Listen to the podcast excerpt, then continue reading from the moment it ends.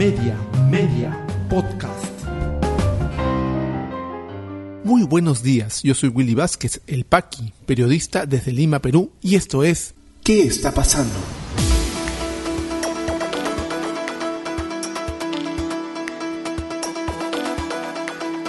Estas son las noticias que debes conocer hoy jueves 28 de abril de 2022. Según Karelin López, el presidente vivía atemorizado de que Bruno Pacheco podría hablar. Vacado alcalde de Lima, Jorge Muñoz, asegura que el gobierno ha usado el Jurado Nacional de Elecciones como un brazo largo para sacarlo del puesto. Vladimir Cerrón amenaza al Congreso si rechaza proyecto de Castillo para conformar una asamblea constituyente. Vamos al desarrollo de las principales noticias aquí en ¿Qué está pasando? Y ayer en el Congreso de la República, Carolyn López no se guardó nada, habló todo. Entre otras cosas, se reafirmó en el hecho, en la acusación, de que Pedro Castillo maneja organización criminal en el Ministerio de Transportes y Comunicaciones. Eh, también dijo que el presidente de la República vivía atemorizado de que Bruno Pacheco podría hablar, y esto lo presume el comercio. Ayer, la empresaria López, Karen López, se presentó ante la Comisión de eh, Fiscalización del Congreso, que investiga las presuntas irregularidades en el gobierno del presidente Castillo. Allí afirmó que fue testigo de una discusión entre el exmandatario y el entonces secretario general de Palacio de Gobierno. Según dijo, luego de que la Fiscalía le abrió dos investigaciones a Pacheco por el caso de los ascensos en las Fuerzas Armadas y el de la SUNAT, este no quería dejar su cargo en Palacio porque necesitaba acreditar un arraigo laboral. En la reunión que López dijo que presenció, Castillo le garantizó a Pacheco que sería asesor del Ministerio de Defensa. Eso se le había prometido, ya que le había referido que antes sobre el trabajo a distancia, pero el presidente después de esta discusión o chantaje, como él lo llamó, en alguna oportunidad públicamente, vivía atemorizado de que Bruno con algo podría hablar, afirmó. La lobista explicó que luego, en esta discusión, se produjo la intervención fiscal del 19 de noviembre del 2021. Ese mismo día, Narro Castillo lo llamó a su teléfono celular. Yo no he llamado nunca al presidente de la República. Él me llamó a mí en su desesperación por lo que estaba sucediendo el día 19 de noviembre en las oficinas de la Secretaría General, cuando todavía era funcionario público el señor Bruno Pacheco. Me llamó a saber cuáles eran las condiciones y qué era lo que estaba sucediendo, detalló. La llamada agregó fue por la mañana cuando se encontraba en el Fuerte Rímac donde se realizaba la confirmación de las hijas del entonces secretario presidencial y en la que Castillo iba a ser padrino. López indicó que ese día Castillo estaba muy asustado porque no sabía si era orden de allanamiento o detención, y se encontraba preocupado por la situación de Pacheco, ya que en la reunión que yo manifiesto haber estado presente, Bruno le decía una y mil veces que si algo le pasaba y él, Castillo, no respondía, lo que verdaderamente tenía que responder y dar la cara, él iba a hablar la verdad, dijo Karelin Pacheco. También dijo que el premier Aníbal Torres quería que Pacheco se vaya, que abandone el país para no incriminar al presidente. Muy grave todo lo que ha terminado ayer Karenin López. Finalmente, afirmó que los sobrinos del presidente Castillo despachaban desde las oficinas del Ministerio de Educación, cosa que el Ministerio de Educación ha eh, salido a desmentir dijo que los sobrinos prófugos en este momento eh, de Pedro Castillo, Fray Vázquez Castillo y Marco Castillo Gómez, despachaban desde una oficina del Ministerio de Educación en San Borja, pues no querían ir a Palacio Gobierno para no ser vistos por los periodistas. Ahora, lo que ha dicho Karen López es que tiene documentos que probarían este tipo de acusaciones, pero no tiene ninguna otra prueba más. Está siendo eh, partícipe de un proceso de colaboración eficaz también en la Fiscalía y ella será la que determine si el cargo de la prueba es suficiente para aceptar su colaboración o la figura de colaboradora eficaz. Eso lo veremos más adelante. Por lo pronto, este es un ataque muy fuerte, político por supuesto, contra el presidente de la República desde el Congreso. Vamos a ver cómo responde. Hasta el momento no ha dicho nada el presidente quien ha salido a defenderlo, su escudero, el presidente del Consejo de Ministros, diciendo que esta señora no tiene ninguna prueba. El ex ministro de Defensa, Walter Ayala, también ha salido a decir lo mismo, que, que se le acusa sin pruebas. Y es cierto, hasta que no se ofrezcan pruebas realmente contundentes de todas estas graves acusaciones, pues la Fiscalía no tendrá motivos para aceptar su colaboración eficaz y tampoco tendría elementos de juicio para su investigación. Vamos a ver cómo se desarrollan los hechos en las próximas semanas. El vacado alcalde de Lima salió también ayer en conferencia de prensa a atacar a los entes electorales. Los ha llamado brazo largo del presidente de la República sin ninguna prueba. Es lamentable que los funcionarios públicos o ex funcionarios públicos en este caso eh, de alto nivel continúen con esta historia de ataque a las organizaciones eh, electorales. Se hizo contra la OMPE durante la segunda vuelta electoral, acusándolos falsamente de generar un fraude, una historia que mucha gente se compró y que se refleja lamentablemente en, por ejemplo, uno de los resultados del Latinobarómetro de las Américas, su informe de hace algunos, último informe de hace algunos días, decía que Perú es un país que tiene solamente el menos del 30% de confianza en sus instituciones. Y este tipo de declaraciones como la del alcalde vacado de Lima, Jorge Muñoz, solamente abonan en ello. Informa Perú 21. Jorge Muñoz se manifestó después de que el Pleno del Jurado Nacional de Elecciones declarara su vacancia como alcalde de Lima Metropolitana solo ocho meses de culminar su gestión. El saliente burgomaestre aseguró que el gobierno usó el organismo electoral como un brazo largo para sacarlo del cargo. El aún funcionario del Estado deslizó que su presencia le resulta incómoda al Ejecutivo que lidera el presidente de la República, Pedro Castillo, pero no dio los motivos por los que sería así. Yo resulto siendo muy incómodo para el Ejecutivo y obviamente el Ejecutivo usa un brazo largo que es el Jurado Nacional de Elecciones. Creo que hay manipulación y corrupción, manifestó durante una conferencia de prensa que brindó este miércoles. Y lo dice, acusaciones gravísimas, sin ninguna prueba. Jorge Muñoz puede haber sido lo que quiera, pero no ha sido una voz cantante en contra de el presidente de la República. No ha sido un líder de la oposición como hay muchos en el Congreso, por ejemplo, o en otras tiendas políticas. Ha sido lo que menos eh, se requiere, un líder dentro de la ciudad de Lima. En ese sentido, Muñoz Wells cuestionó la decisión que tomó el jurado y enfatizó en que están dictando una sanción injusta en su contra. Por tal, calificó de corrupto al pleno del órgano electoral que decidió su destitución. A nadie se le puede sancionar por ayudar, por querer colaborar, dice Muñoz. Esa es la sanción que me está imponiendo injusta y desproporcionalmente contra mi persona. Este jurado corrupto lo ha hecho y ese es un tema que hay que investigar y evaluar. Hay corrupción en el Jurado Nacional de Elecciones. El jurado corrupto no tomó en cuenta la situación de emergencia en San Juan de Lurigancho, expresó.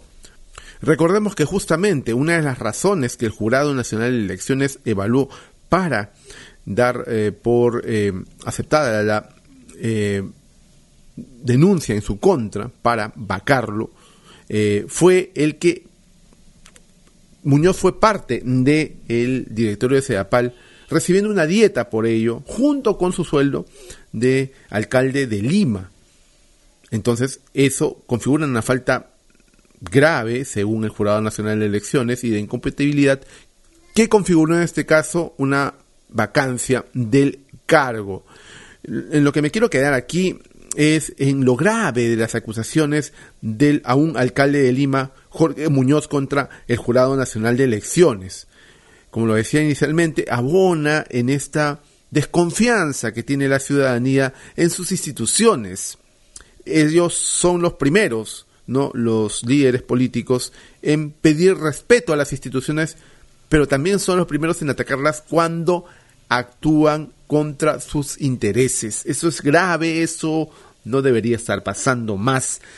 Sobre todo porque estamos en pleno proceso electoral. Recordemos que en octubre habrán elecciones regionales y municipales.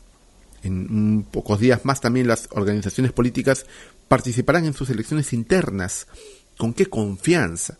Si los entes eh, electorales como la OMPE, el Jurado Nacional de Elecciones, el ARENIEC, ¿no? son atacados permanentemente. Quizá haya una agenda detrás, no lo sabemos todavía, pero conforme vaya avanzando el año, conforme vayan avanzando los meses, veremos pues cómo se comportan los líderes políticos con respecto a las instituciones del país. Muchos podrían decir que no hay que hacerle caso, él no está en el gobierno, es el portero de Palacio, se le llama así porque el presidente de la República en campaña dijo, bueno, no en campaña no, una vez que haya sido ya elegido, que Vladimir Cerrón no sería ni portero en el Estado, pues bien, es una persona muy gravitante alrededor del gobierno, tanto así que hasta coloca ministros de acuerdo a su conveniencia. Tiene el Ministerio de Salud, tiene el Ministerio de Transportes, tiene el Ministerio de Energía, Perú Libre. Además tiene eh, su, su partido, su participación, su ideario, personas en el Congreso que sustentan la permanencia del presidente de la República en el poder. Y amenazante ha salido a decir que si el Congreso no acepta su idea, o la idea del gobierno, ya no sabemos bien quién es quién, de una nueva asamblea constituyente, pues ellos tienen un plan B. Amenazan indirectamente, no lo dicen claramente, pero se entiende de que cerrarían el Congreso. Informa el diario El Comercio. El secretario general de Perú Libre, Vladimir Cerrón, aseguró que si el Congreso de la República rechaza debatir la posibilidad de una asamblea constituyente, su partido y la bancada han propuesto un plan B que incluye a ese poder del Estado. En declaraciones a Canal N evitó mencionar en qué consiste dicho plan y dijo que alberga la esperanza de que el poder legislativo sea racional. Dice Cerrón, si es que el Congreso pierde la oportunidad de aprobar un proyecto de ley que promueve un debate y una polémica de la Asamblea Constituyente, el partido y su bancada han propuesto un plan B que definitivamente tiene que ver con el Congreso de la República, expresó. No puedo decir ahora todo lo que nosotros hemos planificado estratégicamente, porque yo albergo la esperanza de que el Congreso sea racional de aceptar. No hay ninguna amenaza en la política y en la cirugía, hay que ir con un plan A y un plan B. Uno no se puede ir huérfano con un solo plan, añadió. No obstante, Cerrón Rojas descartó que dicho plan B incluye algún tipo de agitación violenta, pues su partido no apoya ningún acto de violencia, ni de terrorismo. También evitó mencionar si incluye un eventual cierre del Parlamento. No podría decirle sí o no sobre un eventual cierre del Congreso, pero es probable que no sea ese el camino. Es un plan estratégico que no puedo revelar y eso tiene su momento, subrayó. El también ex gobernador regional de Junín refirió que hace un mes fue la última comunicación que sostuvo con el presidente Pedro Castillo en la que le pidió dar una señal política concreta para frenar el descontento social. Estaba incrementándose el descontento popular y le mandé un mensaje, y hace más de un mes, y le dije, presidente, si usted no cumple lo que ha prometido, este descontento va a ir incrementando y tiene que darle un motivo de lucha al pueblo para que lo respalde, y este motivo tiene que ser una señal política concreta, acotó. Sigue en el em, oído del presidente Vladimir Cerrón dictándole lo que tiene o no tiene que hacer. Esta amenaza velada que ha hecho ayer en una entrevista en Canal N, Vladimir Cerrón preocupa. Recordemos que tiene la primera minoría en el Congreso, una fuerza de votos a su favor que puede determinar rumbos que no todos em, veamos con buenos ojos, que no sea realmente lo que al país le conviene. Y es lamentable, lo decimos una vez más, que el presidente Castillo no tenga un rumbo claro y se deje mangonear por las fuerzas políticas que lo sustentan en el Congreso. Ya regresamos con mucha más información aquí en ¿Qué está pasando? Este podcast llega a ti en colaboración con Espacio Libre. En Espacio Libre miramos por fuera de la coyuntura para abordar distintos ángulos de la información, más allá de lo que los medios presentan a diario. En Espacio Libre encontrarás informes, reportajes, investigación y más productos sobre política, derechos humanos, lucha contra la corrupción y periodismo social. Espacio Libre, periodismo independiente con contenido de valor. Visítanos en www.espaciolibre.pe y encuéntranos en redes sociales como Espacio Libre. Continuamos con mucha más información aquí en ¿Qué está pasando? ¿Qué está pasando en la economía? Standard Poor's rebajó calificación de Petro Perú ante débil liquidez. Agencia estadounidense anunció un cambio en la calificación de Petro Perú debido a que su liquidez y flexibilidad financiera se han debilitado. La Comisión Económica para América Latina y el Caribe, CEPAL, rebajó proyección de crecimiento económico de Latinoamérica. Organización indica que este menor crecimiento se verá acompañado por una mayor inflación. Según el BBVA Research, inflación anual se acercaría al 8% en abril, debido a que en el mercado internacional los precios se mantendrán altos por un tiempo más. Se espera que la inflación va a demorar en reducirse. ¿Qué está pasando en las regiones? En Apurímac, tres heridos graves, 11 detenidos e instalaciones incendiadas fueron el saldo que dejó el enfrentamiento entre comuneros de Fuerabamba y la policía en el campamento minero de MMG Las Bambas. En Tacna, Fiscalía acusa a gobernador Juan Tonconi de presionar para pagar sobornos a consorcio encargado de construcción de hospital regional. Solicitan 18 meses de prisión preventiva. En Amazonas, al menos dos niños muertos y dos mujeres desaparecidas en naufragio de Pequepeque en el río Marañón. La embarcación se volcó con 12 ciudadanos aguajún a bordo en el distrito de Imasa, en Bagua. ¿Qué está pasando en el mundo? En Estados Unidos, niño de 12 años es arrestado por amenazar con tiroteo en colegio de Florida. En un comunicado, la policía de Broward recordó a la comunidad que este tipo de amenazas siempre se toman en serio, se investigan a fondo y pueden acabar en cargos penales contra el acusado. En China, megaciudad cancela vuelos y hace test masivos tras un caso de COVID-19. Cantón, un importante polo comercial y manufacturero en el sur de China, comenzó a testear a casi un tercio de sus 19 millones de habitantes tras detectar un resultado anómalo en el aeropuerto, donde los vuelos fueron cancelados.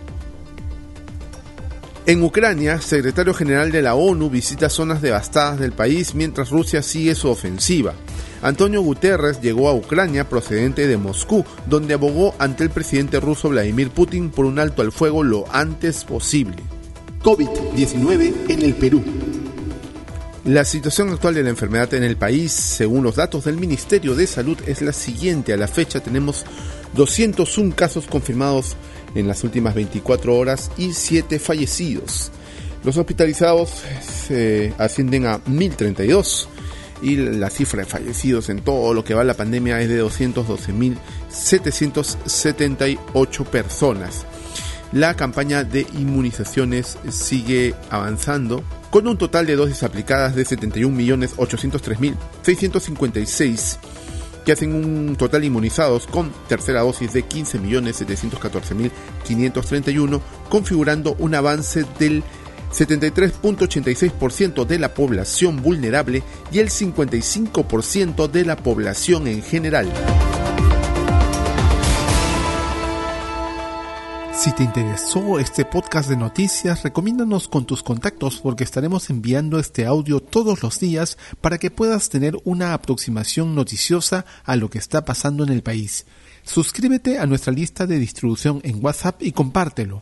Puedes seguirme también en mis redes sociales de Facebook, Twitter y YouTube como Willy Vázquez El Paqui o visita podcast.elpaqui.com. Muchísimas gracias por llegar hasta aquí. Nos escuchamos en cualquier momento.